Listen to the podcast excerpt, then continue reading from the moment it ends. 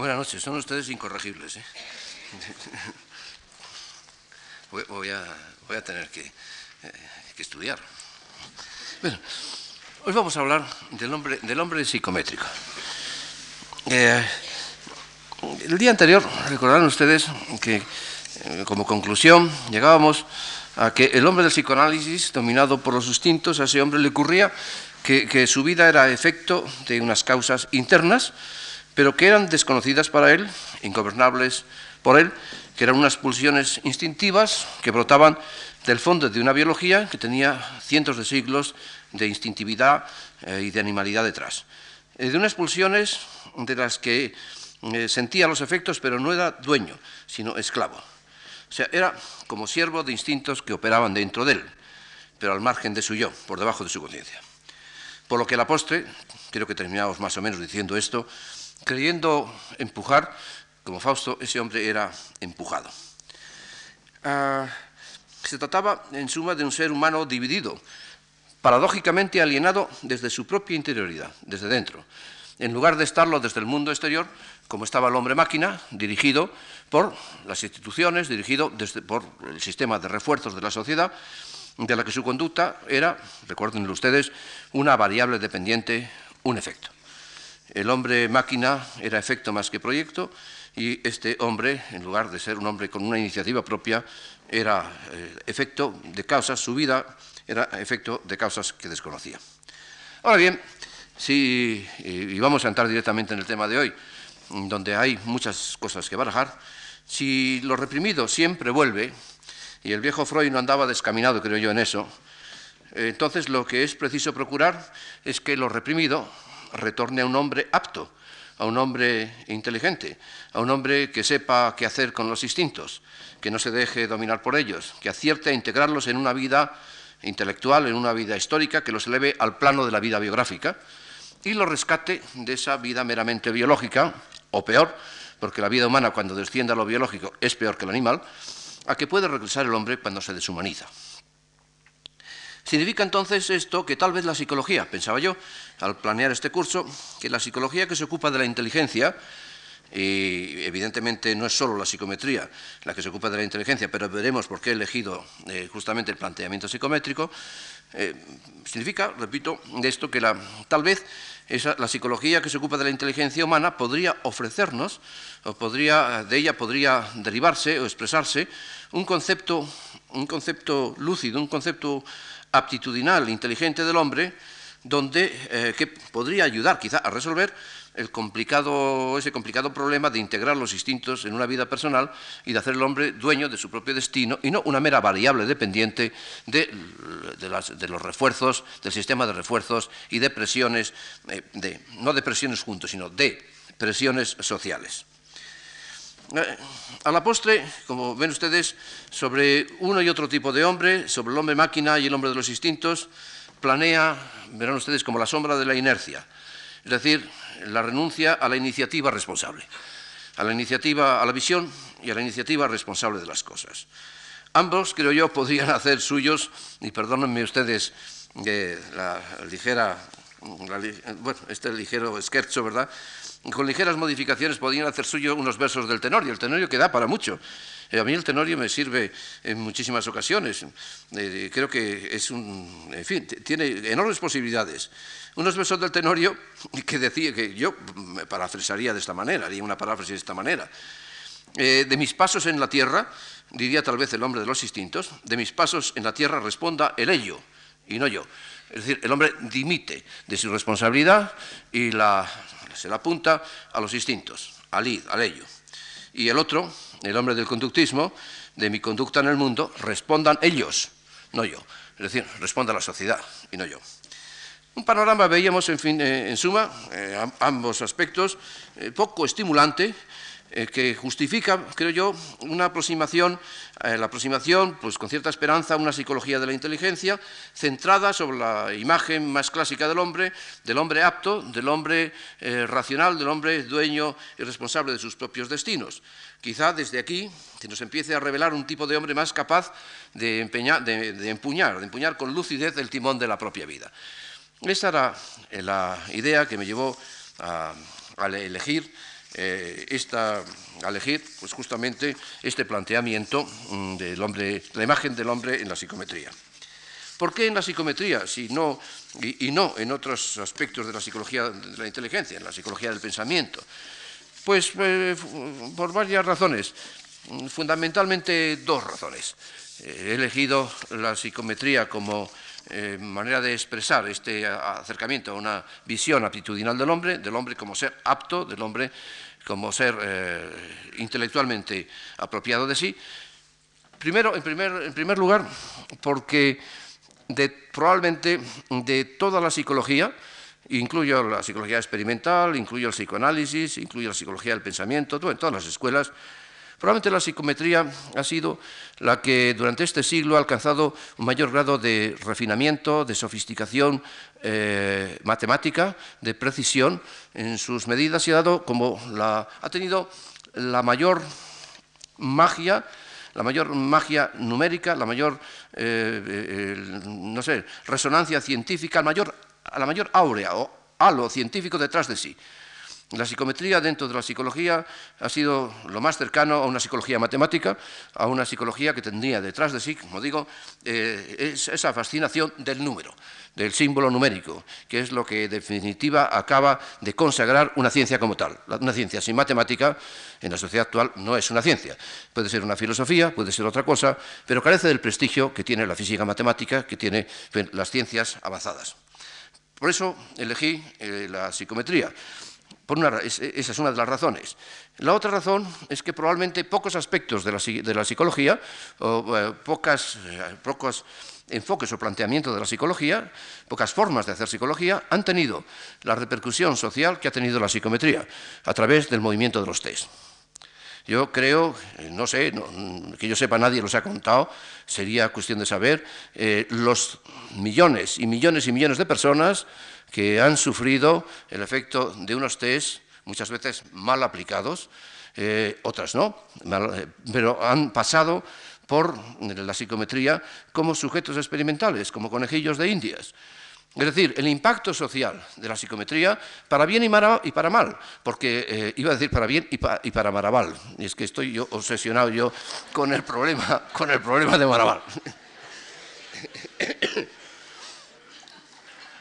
Bueno, como eh, no le hacemos ascos a Freud, pues hay que aprovechar los lapsus lingüe cuando le ocurren a uno.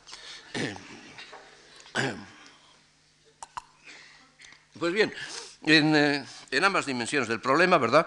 Buenas y malas, la psicometría ha tenido una gran influencia en la selección de personal, en, los aspectos eh, más eh, socioeconómicos de la vida, ha decidido el destino de las personas, ha decidido si uno puede ocupar un puesto, tiene que dejarlo, ha decidido cosas tremendas, tratamientos, etcétera, etcétera. Probablemente, repito, ningún instrumento de la psicología ha sido más científico y más prestigioso, prestigiado que la... Eh, que la, que la, psicometría. Ah, lo que pasa es que, claro, está justamente, si la psicometría, la medida de la psicometría puede ser buena, pero si la medida de la psicometría, si la medida se utiliza mal, si la psicometría se utiliza mal, todo ese prestigio inmenso que tiene, todo este, este, prestigio científico, este nimbo científico del número, y toda esa fuerza social eh, que miles y miles y miles de psicólogos aplican en las empresas, en el ejército, en la administración, etcétera, para seleccionar o medir el talento de la gente en las escuelas, todo, todo eso naturalmente puede fomentar, propulsar, ¿verdad? reforzar una imagen muy falsa del hombre. Entonces, en lugar de encontrarnos en la psicología de la inteligencia un apoyo para mm, acercarnos a ese hombre incondicionado, a ese hombre libre del que vamos a hablar, si me lo permiten ustedes, el, último día, el próximo día, en lugar de eso, es posible que la imagen del hombre psicométrico, la imagen psicométrica del hombre, eh, sea, por el contrario, un hándicap que vuelva a meter al hombre en esa trampa, en esa trampa instrumental, de convertirlo en un instrumento al servicio de una, de sociedad que lo que necesita es clasificar a la gente, eh, hacer del hombre no una persona, es decir, algo con un fin en sí, sino un instrumento, una rudecilla de un inmenso mecanismo, y es un instrumento científico trucado que ayuda a convertir al hombre en la rudecilla de un gran mecanismo, de la gran machine, que dirían, que dirían los positivistas franceses. Ah, es que eso es verdad, en gran medida. No es que la psicometría tenga que ser así, afortunadamente está cambiando, afortunadamente la psicometría no tiene por qué ser así y de suyo, no lo es, pero la forma en que se ha utilizado, en que se ha abusado de ella, ¿verdad? En que se ha usado mal de ella, esa sí que la hace acreedora, ha cometido pecados muy graves y ha propiciado, ha reforzado una imagen psicológica del hombre que no es la que la psicología debe aportar a la sociedad en estos momentos.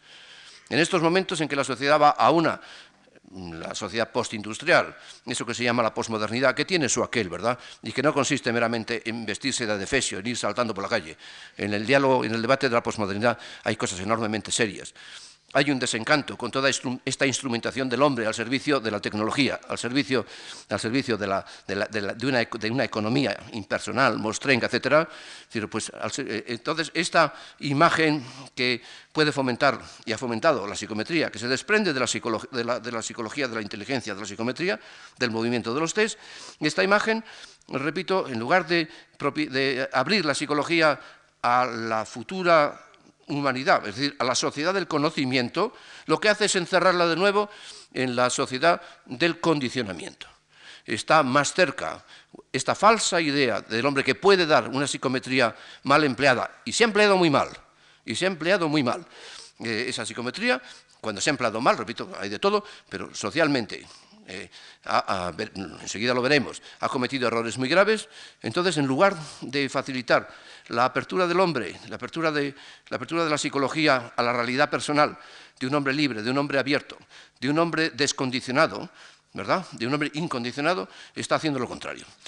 Yo creo que la misión de los psicólogos y de la opinión pública es aclarar estas cosas y hacer que la tecnología eh, psicológica, en este caso la tecnología psicométrica, eh, recobre las condiciones humanizantes, las, condiciones que de suyo eh, permite, puede permitir que contribuya a la emancipación del hombre y que en definitiva la psicología camine de la mano de aquel viejo principio ilustrado de la emancipación del hombre por el ejercicio de la razón. Por, cierto, eh, yo no me, avergüenzo en absoluto de sentirme un neo ilustrado. ¿En qué otra cosa si no? Va a fiar el hombre su emancipación, su liberación. En un uso de la razón, pero no en un uso racionalista, en un uso, en un uso más amplio de la razón, en una razón vital, en una razón histórica, en una razón más humanizada, ¿verdad? Pero en definitiva, razón. Pues bien, eh, yo pienso que el gran sueño de, la Ilustración fue no igualar al hombre en lo mostrenco, no igualar al hombre por abajo, en la mediocridad igualitaria, sino igualar a todos los hombres hacia arriba, igualar a todos los hombres en la posesión de la razón, en la universalidad de la razón. Y yo creo que la psicometría, bien entendida, puede y debe, y lo está haciendo ya, contribuir a esta finalidad. Pero para eso, para que siga haciéndolo, creo que tenemos que tomar conciencia todos, los psicólogos y la población y el público, y la conciencia pública de lo que ocurre en este orden de cosas. Bien, pues entonces la segunda parte, vamos a una segunda parte, voy a pasar de página, cambiar de página. Estoy siempre en la misma, pero vamos, eh, traigo los papeles por si acaso. Eh, mm, vamos a, pasar a enumerar, eh, a comentar con ustedes los argumentos eh, que permiten clarificar, que nos permitan clarificar la verdadera imagen, la buena y la mala, la, falsa y la verdadera imagen de la psicometría, eh, de la imagen del hombre en la, psicometría. Creo que el caso de la, que el caso de la psicometría es un caso paradigmático, es un caso ejemplar, de, algo que ya hablábamos, me parece, al principio, dicho de pasada fue, pero creo que ya lo comentamos, del caso de la influencia inmensa que tiene, por mucho número que se le eche, por muchos decimales que se saquen, por mucho análisis factorial y por muchas, técnicas estadísticas que se apliquen eh, y mucha experimentación que tiene la ideología en las ciencias del hombre. Eh, las ciencias del hombre, a diferencia de lo que ocurre, por ejemplo, con las ciencias formales, donde ya la influencia ideológica es mucho eh, más difícil de ejercer, las ciencias del hombre están enormemente influidas por ideologías y por las ideologías, por lo que el hombre cree en un momento que debe o ser, o que le conviene creer, mejor dicho, por lo que al hombre le conviene creer en un momento determinado, por las ideologías de la raza blanca, del hombre blanco occidental. Creo que es un caso paradigmático. Voy a comentar brevemente, porque nos sirve para entrar en materia, eh, el libro de un ilustre eh, profesor de Harvard, eh, Stephen Gould, a quien yo mm, maté en francés, asesiné en francés, no en otros idiomas. Es que yo publiqué, en la UNESCO me publicó un trabajo comentando un libro muy, que había causado muchas polvareda, un gran debate, un libro de Gould que se llama La, mala medición del hombre, el hombre mal medido. The Measure of Man, la mala medición del hombre. Es probablemente la crítica más dura, más implacable, más cruel y a veces injusta, ¿eh? a veces injusta, porque exagera quizá las cosas, no, y sin quizá, eh, las exagera, de la psicometría, de la, medición de la inteligencia.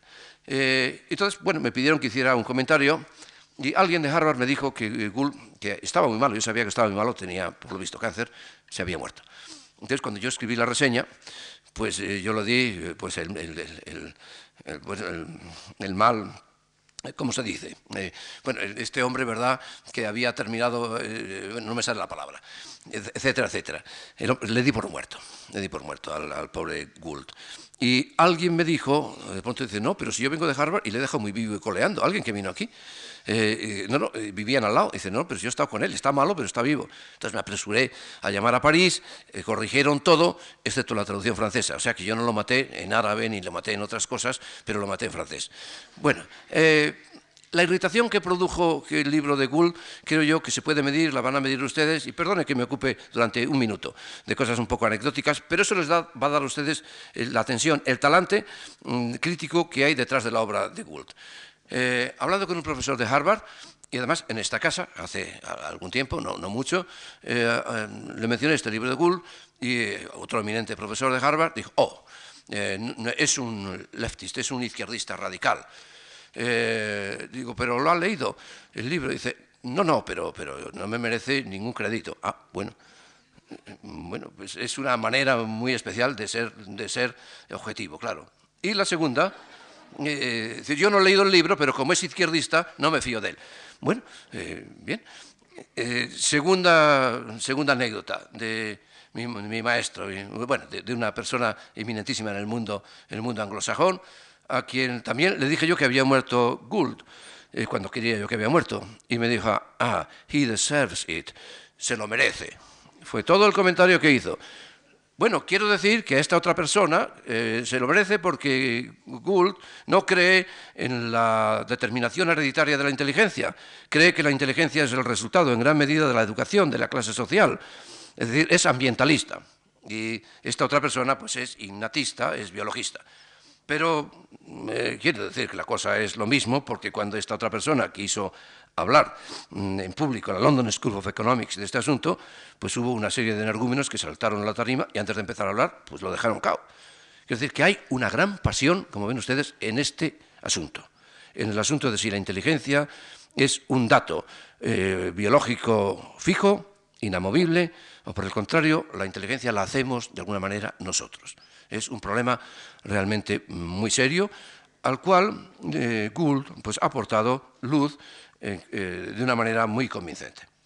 Y voy a comentar, voy a empezar a comentar, en primer lugar cómo la ideología ha influido no solo en las opiniones de los políticos y de los, incluso de los políticos progresistas, de los políticos Mm, por ejemplo, americanos abolicionistas en contra de la esclavitud, de Lincoln, de Benjamin Franklin, etcétera, etcétera, sino incluso en la mentalidad de los más mm, eminentes ¿verdad? y distinguidos científicos del siglo XIX y del nuestro.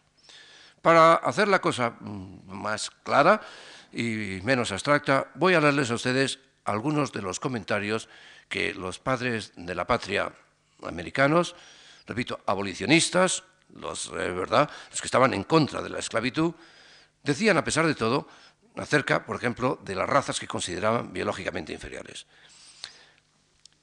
Lo diré de otra manera. La tesis de, de este profesor de Harvard, de Gould, es que la psicometría es una continuación, por medios más sofisticados, de los mismos prejuicios que animaron la craneometría del siglo XIX. En el siglo XIX eh, cuando entran, empiezan a entrar en escena los negros, etcétera, en la vida americana, se plantea el problema de la esclavitud. Eh, hay una mm, necesidad o un deseo de la sociedad ya establecida, de la sociedad blanca, de demostrar que las cosas tienen sus lugares naturales y que los negros son esclavos porque deben de serlo, porque están en su lugar natural, porque carecen de la inteligencia que tienen los blancos, porque son inferiores, porque las razas de color son inferiores. O sea, que los blancos ocupamos un lugar más prominente en la sociedad porque somos mejores que los negros y mejores que las razas de color. Y que los ricos, en definitiva, están donde tienen que estar porque los pobres son hereditariamente inferiores y tienen también unas dotes intelectuales inferiores. Ese es un poco el trasfondo ideológico que va a llevar naturalmente en los políticos a expresar opiniones bueno, que son eh, más comprensibles, pero en los, incluso en hombres como Darwin, en hombres como Darwin, a viciar o alterar los procedimientos, a desvirtuar la objetividad científica. Entonces, no a trucar, pero sí a desvirtuar la objetividad científica, de manera que, en definitiva, se recogen solo aquellos argumentos, aquellos datos que favorecen la tesis de la inferioridad de las razas de color, eh, y, la cuestión es demostrar que efectivamente los blancos son superiores. Voy a leerles a ustedes, en fin, un poco algunos, dos o tres pasajes que creo que hablan mejor que cuanto yo pueda decir para, eh, en fin, eh, como ejemplo de esta, de esta tesis.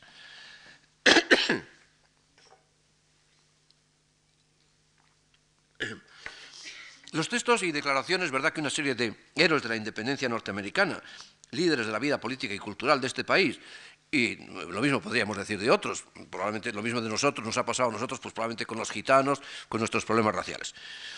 Indican la escasa estima que incluso hombres como Franklin tenían por las razas de color. Es decir, ellos pensaban que la abolición de la esclavitud no implicaba la igualdad, implicaba la igualdad moral de hijos de Dios, pero no la igualdad psicométrica, no la igualdad intelectual, no la igualdad de recursos.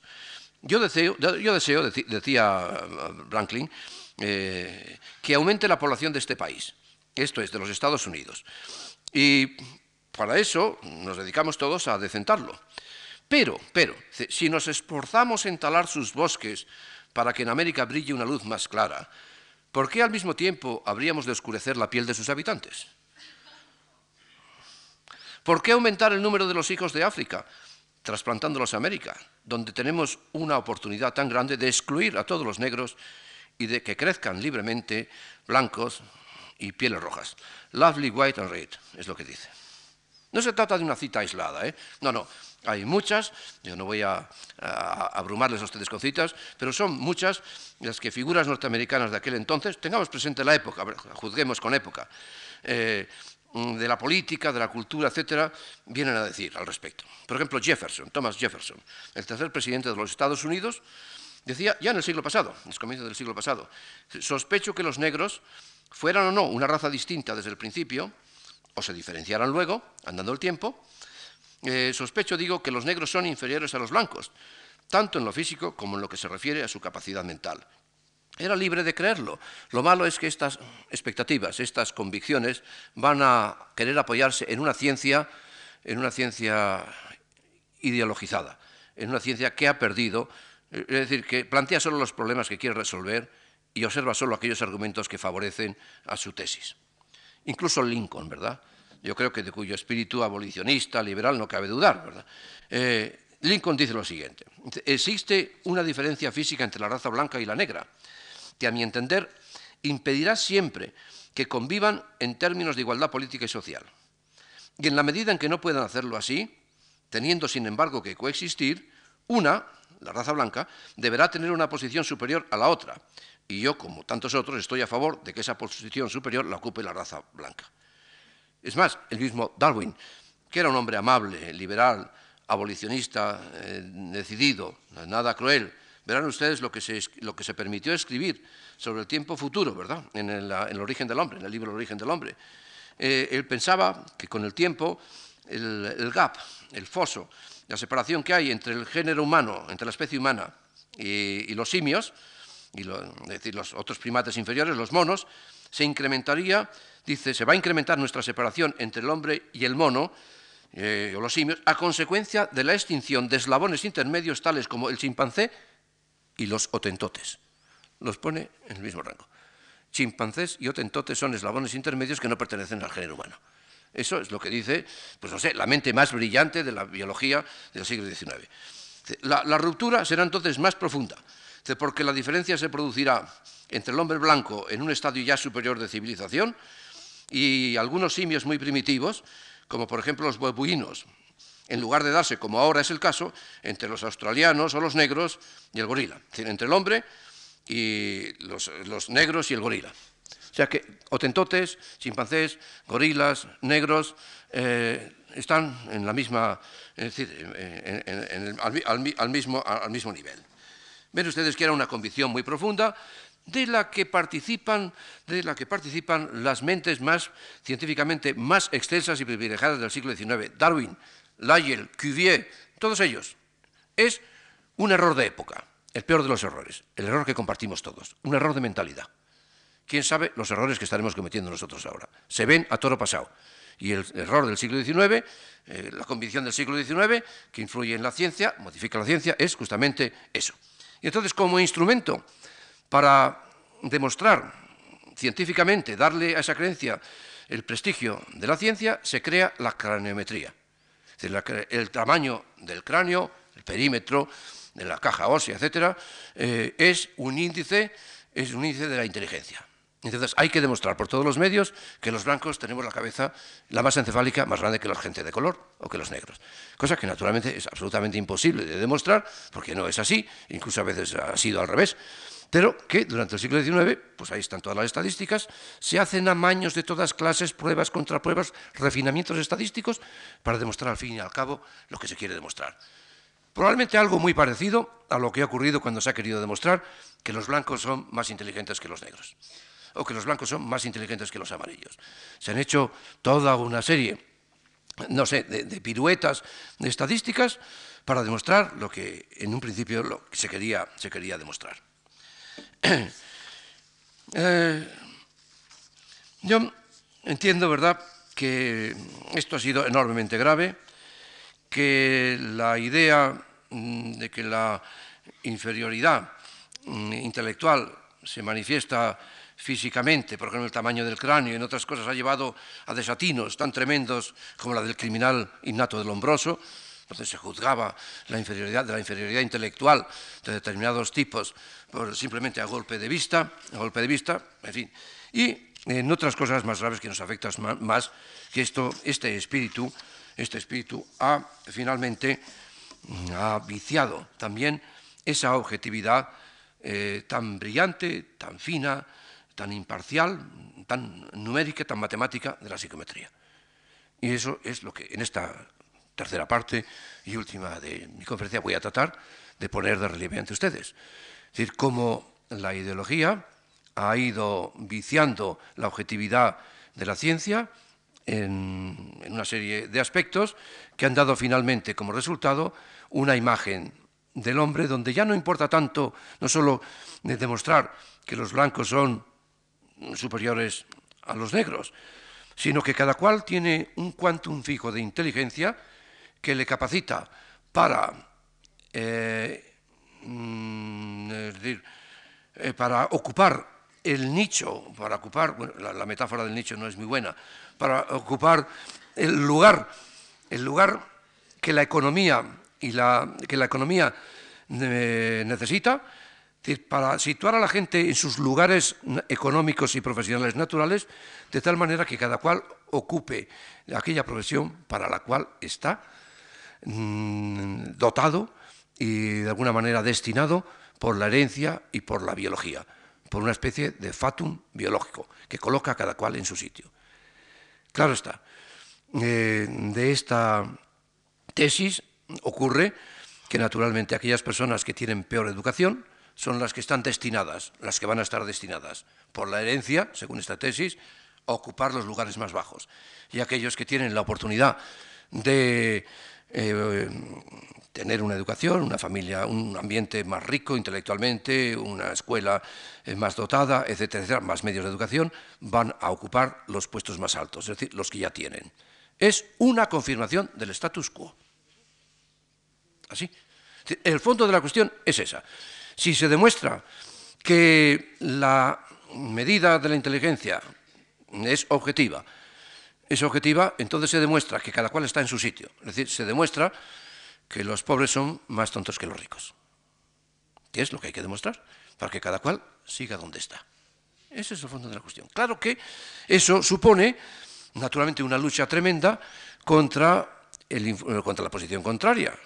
Es decir, contra el empeño de demostrar que los test no son medidas tan objetivas de la inteligencia como se piensa, ni muchísimo menos, que la educación incrementa naturalmente la inteligencia de los test, que se puede enseñar a ser inteligente y que en el fondo gran parte de la inteligencia no es una disposición puramente innata, biológicamente dada, prefijada, sino es un conjunto de estrategias culturales adquiridas, tanto mejores cuando mejor son las escuelas que uno ha frecuentado.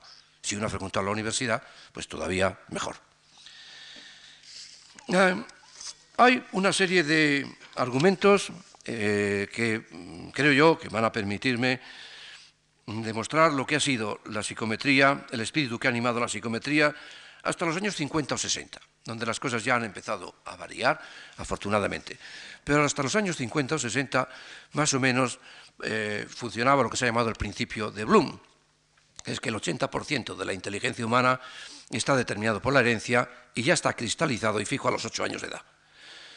De tal manera que, repito, cada uno tiene la inteligencia eh, de los genes que ha recibido y eso, mm, quod natura non dat, salmántica non prestat. Es decir, eh, no es eso que vaya a aprender a Salamanca. En Salamanca no se aprende a ser inteligente. La mona, aunque se vista de seda, mona es y mona se queda. El que tiene unos genes defectuosos tiene una inteligencia defectuosa. Por lo tanto, como los test miden bien esa inteligencia biológicamente, la inteligencia genotípica, la inteligencia genética, se puede determinar de antemano dónde ha de ir a parar cada cual, cada quien los menos inteligentes a los puestos menos importantes. Es decir, los de menor educación, pero educación. Los de mayor educación, que son los más inteligentes, a los puestos que les corresponde. Esta imagen es, en buena medida y por fortuna, falsa, aunque ha causado profundos estragos. Miren ustedes, les voy a, perdonen un inciso para también aliviar un poco el carácter abstracto de la exposición. Yo les puedo contar a ustedes ¿Cómo dejé yo de, aplicar test de inteligencia? ¿Y por qué? Eh, cuando yo estudié fuera de España, cuando vine a España pues con mis armas de psicólogo, sabía aplicar test, entonces una empresa, esto era por los años 54 o 55, una empresa holandesa me contrató para que aplicara test de selección de personal en las empresas. Y me pagaban cantidades fabulosas de dinero para lo que yo podía cobrar entonces. Y ahora, eh, hasta que llegó un día en el que yo, saliendo de un determinado lugar, vi a unos obreros cabizbajos a los que probablemente yo les había dado certificado, encima de que no les habían enseñado a ser inteligentes, yo les había dado el certificado de tontos, de torpes. yo había confirmado con el prestigio de la psicología, el prestigio de los números, algo que la sociedad primero había producido. La sociedad había probablemente cometido una injusticia con ellos y yo había dado, confirmado, legitimado esa injusticia dando un certificado, digamos, de torpeza biológica, torpeza innata. Me produjo tal incomodidad, tal desasosiego, que no volví a dar un test de esos en mi vida. de, lo cual, de lo cual me alegro, eh, lo cual no, siento. No quiere decir esto que los test siempre se apliquen así. No, no, por favor. Ustedes son unos instrumentos em, eh, muy refinados, mm, eh, con muchísimas posibilidades, que bien utilizados, como veremos, pueden utilizarse con fines terapéuticos y se utilizan, con, fines pedagógicos y se utilizan, pero que también se han utilizado con fines selectivos de una manera cruel y desconsideradamente. Bueno, como veo que se quedan ustedes un poco tristes, les voy a contar no, para, decirlo claramente, una pequeña, pequeñísima anécdota, la cuento en un minuto, de lo que me ocurrió en Canarias con mi cuñada. Las cosas de chismes hay que contarlas así, con mi cuñada. Eh, yo voy mucho por Canarias. La, hermana de mi mujer eh, vive en Canarias, vamos mucho por ahí, la universidad, etcétera, etcétera. Entonces, pues una amiga suya me conocía de oír que había ido por ahí, de esas cosas, ¿no? Que sale en una televisión, que dicen el psicólogo, etcétera, etcétera. Dijo, hombre, tu cuñado que es psicólogo, a lo mejor me puede ayudar porque yo tengo un problema con mis hijas. Dice, pues nada, que venga, que venga a casa. Entonces viene una señora muy guapa, y, dice, ah, usted, pues mire usted, su cuñado, pues sí, sí, mire, yo le voy a explicar mi problema enseguida. Dice, yo tengo dos hijas que van a un colegio X de allí, un colegio muy bueno. han venido unos psicólogos de Madrid, me han cobrado dos mil pesetas por cada hija y les han hecho unos test y luego me han dado este papelito. Y le dieron un papelito que era como los papelitos de donde le dan a uno la cuenta del supermercado. Traían unos números y unas letras. Yo los primeros números y las primeras letras las reconstruí, eran del PMA. R107, que decía razonamiento 107. Y así algunas cosas más. Luego ya no identificaba yo ni los números ni las letras. Me quedé un poco perplejo al ver aquello y le dije, ¿le han dicho a usted algo más? dice, no, no, me han dado este papel. Y dice, ¿y esto qué es? Digo, pues señora, esto es una estafa. Bueno, si solo se queda en una pequeña estafa, no pasa nada. Lo malo es que a la persona que le ponen el San Benito de torpe, ese San Benito imprime carácter y si interioriza el problema, acaba siéndolo. Eso es gravísimo. Y eso es lo que se ha estado haciendo.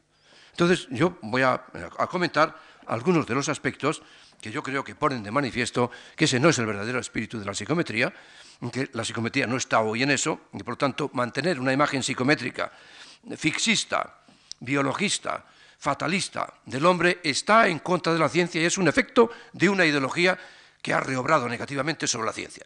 La ciencia es susceptible de ser falsificada por la ideología y este ha sido uno de los casos. En primer lugar, eh, el, problema, el problema del carácter, el carácter hereditario de la inteligencia. Carácter hereditario de la inteligencia. Es verdad que la inteligencia tiene un componente biológico probablemente en buena medida heredado, ¿cómo no va a ser verdad? Ciertamente que sí. Hay una herencia, pues una herencia funcional, herencia somática, herencia morfológica, evidentemente que sí. Eh, ¿Cuánta es, eh, digamos, la proporción de inteligencia, la parte de inteligencia que se hereda y la parte de inteligencia que queda abierta a las influencias educativas, del medio ambiente, de la cultura, etcétera, etcétera? Bueno, es un problema que se ha discutido mucho. Eh, las personas, digamos, que están por, por la opción psicométrica dura, eh, fixista piensan que el 80%, es decir, cuatro quintas partes de la inteligencia, están determinadas por la herencia y queda un pequeño margen de maniobra para la educación. Pero en definitiva, la, inteligencia sería inamovible, sería fija, vendría determinada por la herencia.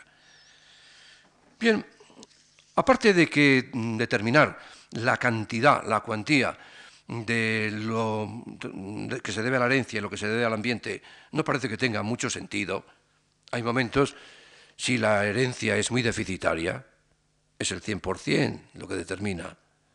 Si la herencia es muy deficitaria, supónganse ustedes, en un síndrome de, Down, en un mongólico profundo, en un oligofrénico profundo, pues probablemente la herencia anula todo, casi lo es todo. En las personas que tienen un medio, una herencia normal, pues probablemente lo adhesivo es el ambiente. Si una persona que carezca de ambiente acaba por no ser ni humana. Eh, hay casos que se conocen, bastantes casos, de personas que no ha tenido acceso al contacto humano y naturalmente esas personas no tienen un desarrollo normal. La falta de medio es también enormemente poderosa. No tiene mucho sentido, por lo tanto, cuantificar, es decir, el 80%, el 20%. Dejémoslo en mitad y mitad, que es lo que piensan más como promedio cada vez más gente. Pero no iba yo a eso, sino a decir que hay un error profundísimo en el planteamiento de la heredabilidad, del concepto de heredabilidad. El hecho de que, el hecho de que una cualidad sea heredable, por ejemplo, la estatura, en parte es heredable, depende de la estatura de los padres. No al 100%, pero depende de una proporción. Está determinada por la herencia en una, proporción importante. No quiere decir, eh, sin embargo, que eh, si los españoles como conjunto son, porque comen mal o han comido mal, más bajo que los alemanes, los españoles no puedan crecer. La, estatura sigue siendo hereditaria, pero cuando los españoles han comido mejor, han crecido 7 centímetros de altura en promedio. ¿eh? Lo que quiere decir que si aunque la herencia, perdón, aunque la inteligencia fuese hereditaria, en la medida en que la educación de los españoles fuera mejor, los españoles iríamos creciendo también en inteligencia. El hecho de que una cosa sea heredada, vuelvo a insistir, no significa que no pueda cambiar. Eh, es un problema estadístico de varianzas entre muestras diferentes, etcétera, en el que no voy a entrar. Pero les pongo a ustedes el ejemplo. El soldado español era muchísimo más bajo de promedio que el soldado alemán. Pero es que, es que la gente de los pueblos comía mal. Cuando ha empezado a comer bien, ha crecido más de 7 centímetros de promedio y ahora tiene una estatura bastante parecida a la que tiene, por ejemplo, soldados de otros países. Y la, estatura es hereditaria. ¿eh? Y pues, lo mismo puede pasar y pasa, creo yo, con la herencia de la inteligencia. La inteligencia puede estar, puede ser heredada, pero no significa que la inteligencia sea fija. La inteligencia se puede modificar, aunque tenga un componente hereditario. Ese ha sido el error en que una psicometría interesada en mantener, por dos razones, interesada en abultar o en retener, no en abultar, en retener los aspectos fijos de la inteligencia, los aspectos invariables de la inteligencia, eh, este es un, un, aspecto, repito, que interesada en eso ha descuidado otros. La psicometría, a la psicometría le interesaba, por dos razones, fundamentalmente, creo yo, atenerse o resaltar los aspectos invariables de la inteligencia, ligándolos a lo que fuese, a la constitución o a los genes, que son los que últimamente han pagado el pato de todas estas cosas. Se atribuía a los genes. Eh, ¿Por qué le interesaba mantener, retener, mm, es decir, acentuar estos aspectos fijos de la inteligencia, invariables de la inteligencia? Primero, ya lo hemos dicho, por los aspectos, por aspectos de congruencia con la intención objetiva de la sociedad, de la ideología de la sociedad eh, establecida donde eh, la psicometría trabajaba. La psicometría necesita dinero, como toda la investigación. Del dinero se recibe de una sociedad a la que le interesaba enormemente poder pronosticar, poder poner a cada uno en su sitio, contando con que no iba a variar, es decir, encajar a cada pieza en su sitio. Había que acentuar los aspectos fijos de la inteligencia de cada cual, para poder hacer una buena selección de personal, poner a cada uno en su sitio. y en segundo lugar, a la, propia psicometría como ciencia le interesaba naturalmente eh, mostrar o acercarse, mm, demostrar que ella era capaz también de hacer lo que hacen las ciencias más avanzadas, que es pronosticar. Una de las características de toda ciencia avanzada es el pronóstico hacer pronósticos precisos. Entonces le interesaba poder pronosticar a largo plazo, para lo cual le venía muy bien que la inteligencia fuera invariable. Pero lo es. Vamos a entrar en este, en este punto, que va a ser ya de los últimos que voy a tocar. Decir, científicamente se ha demostrado que sea tan invariable como se decía. No. Les voy a poner a ustedes, nada más, a, a mostrar eh, algún argumento, algún argumento creo yo, que eh, bastante, bastante convincente. Dos cosas, dos argumentos. Primero, para mostrar, para mostrar que la inteligencia es invariable, hay que medir aquella, digamos, aquella dimensión de la inteligencia más determinada por la herencia, que es lo que se llama inteligencia genotípica, la inteligencia determinada por los genes habría que medir biológicamente la, inteligencia genotípica determinada por los, por los genes. Vamos a suponer que esa inteligencia genotípica efectivamente es firme, es fija, varía muy poco. Bien, estamos de acuerdo. Pero ¿se puede medir? Ah, no. Uno de los eh, pioneros, no de los pioneros, de las, de las, figuras, de los exponentes del fixismo intelectual, de los que más han abogado por el carácter fijo genotípico hereditario de la inteligencia ha sido Jensen, Arthur Jensen, otro profesor de Harvard.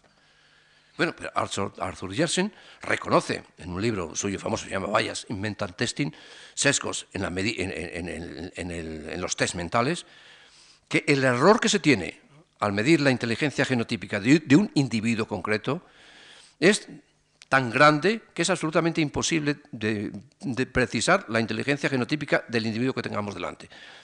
La media de puntuación, la puntuación normal en los test es de 100, como sabéis. Los errores, los errores de la medida pueden oscilar entre 50 y 60 puntos. De manera que lo mismo, la inteligencia genotípica puede ser la inteligencia de un genio que la inteligencia de una persona muchísimo. Podemos equivocarnos profundísimamente. Es decir, no se puede medir todavía la inteligencia genotípica de los individuos. Y la medida fisiológica o biológica de la inteligencia no tiene nada que ver con la medida de la inteligencia genotípica. La medida de la inteligencia por la, rapidez de percepción o por la longitud de las ondas al resolver problemas o de determinadas ondas, no tiene nada que ver con la inteligencia genotípica. Es la inteligencia fenotípica la que se mide. O sea, no se puede medir esa inteligencia. Primer punto. Segundo, segundo error. Bueno, van ya varios errores, como ven ustedes. Tercer error. Primero era el de la heredabilidad. Segundo es el de la inteligencia genotípica. Un tercer, un tercer error es el de la fiabilidad de los test. Los test, se nos dice, son instrumentos de medida muy fiables. Por fiabilidad se entiende la repetibilidad de una medida o la precisión de una medida, de tal manera que aplicada dos veces eh, el mismo test, etcétera, etcétera, bueno, hay muchas maneras de hacerlo, la medida se repite, se vuelve a repetir la misma medida. Entonces, el coeficiente de fiabilidad de los test es enormemente alto para los grupos, para los colectivos. Pero ¿qué pasa cuando analizamos la variabilidad de la inteligencia de un sujeto, de sujeto por sujeto? Ah, entonces el panorama que se demuestra es absolutamente diferente. los test son muy fiables para el colectivo en que se han aplicado. Ahí sí la fiabilidad es de 0,95, de 0.95, son extremadamente fiables, casi como una medida física. Pero si alguien se toma el trabajo de ir midiendo año tras año la inteligencia de chico por chico, por ejemplo, desde que tienen seis años hasta que tienen 16, nos encontramos, si se hacen estudios longitudinales, no transversales, del desarrollo de la inteligencia, nos encontramos con un panorama absolutamente distinto. Con el panorama, por ejemplo, que se encontraron, se encontraron Hindley y Owen del Instituto Nacional de Educación en Inglaterra eh, hace unos años, con que el 50% de los chicos varían significativamente de cociente intelectual durante su desarrollo. Unas veces para bien, otras veces para mal, hacia arriba o hacia abajo. Y en segundo lugar, he dicho el 50%. En segundo lugar, que no se puede saber de antemano quiénes entran en ese 50%. De manera que le podemos dar, poner el San Benito de tonto, de torpe, a uno de, esos 50, de esas personas que van a variar si no se les pone el San Benito. Porque, tercera o cuarta cuestión, cuando eh, se hace un diagnóstico intelectual cuando se mm, deposita en una persona o se eh, proyecta sobre una persona un diagnóstico, un San Benito, lo que se llama un San Benito, eh, es decir, mm, se le pone un techo, se le hace, en definitiva, una descripción de lo que es, no de, lo que de cómo está, sino de lo que es, esa descripción ese rótulo es el problema de la atribución, de la teoría de la atribución. Los rótulos imprimen carácter. Las palabras son peligrosísimas. ¿eh? Los rótulos imprimen carácter. Bueno, imprimen a veces muerte. El rótulo de la muerte vudú es eso, es un rótulo que imprime el hechicero sobre una persona y la persona se muere, porque cree en ello, claro. Bueno, el rótulo de torpe, el rótulo de tener un cociente intelectual bajo, imprime carácter y rebaja involuciona, deprime la inteligencia de la gente. Y eso, por ejemplo, pues, no sé, estudios como el de Rosenthal, Pygmalion en la escuela, y bueno, todos los profesores y los padres lo saben también. Esos padres que se pasan la vida, eh, no sé, machacando a un hijo determinado, acaban por producir lo que quieren evitar. Es decir, imprimen las etiquetas, imprimen carácter. Y es conocidísimo ese trabajo, el trabajo, bueno, hay muchos parecidos, donde una serie de chicos llegados en igualdad de condiciones al colegio en septiembre, tienen informes diferentes, todos son muy parecidos, pero tienen informes diferentes. Unos tienen un cociente intelectual muy alto, falso, porque el cociente de todos es muy parecido. Los otros lo tienen muy bajo. Cuando entraron eran lo mismo. Al cabo de seis meses, los que tenían el cociente intelectual bajo han disminuido de inteligencia, rinden menos, son peores. En cambio, los otros han mejorado. Eh, es, por lo tanto, eh, tan firme la actividad intelectual, el cociente intelectual. No, en primer lugar, en primer lugar, señor, mire, con el mismo cociente intelectual se puede eh, hacer, llevar una vida hecha de estupideces o una vida hecha de cosas sensatas. una cosa es el cociente intelectual que miden los test, que dejan muchísimas cosas fuera, y otra, la manera en que se utilizan los test. Perdón, la inteligencia que se tiene. La inteligencia que se tiene se puede usar mejor o peor. Y una de las maneras de enseñar a ser a la gente más inteligente es enseñarla a hacer buen uso de la inteligencia que tienen. Y eso se puede hacer y se hace desde hace bastante tiempo. Y en segundo lugar, es que no es verdad que el cociente intelectual eh, eh, sea una cosa, una entidad fija, invariable, el que miden los test.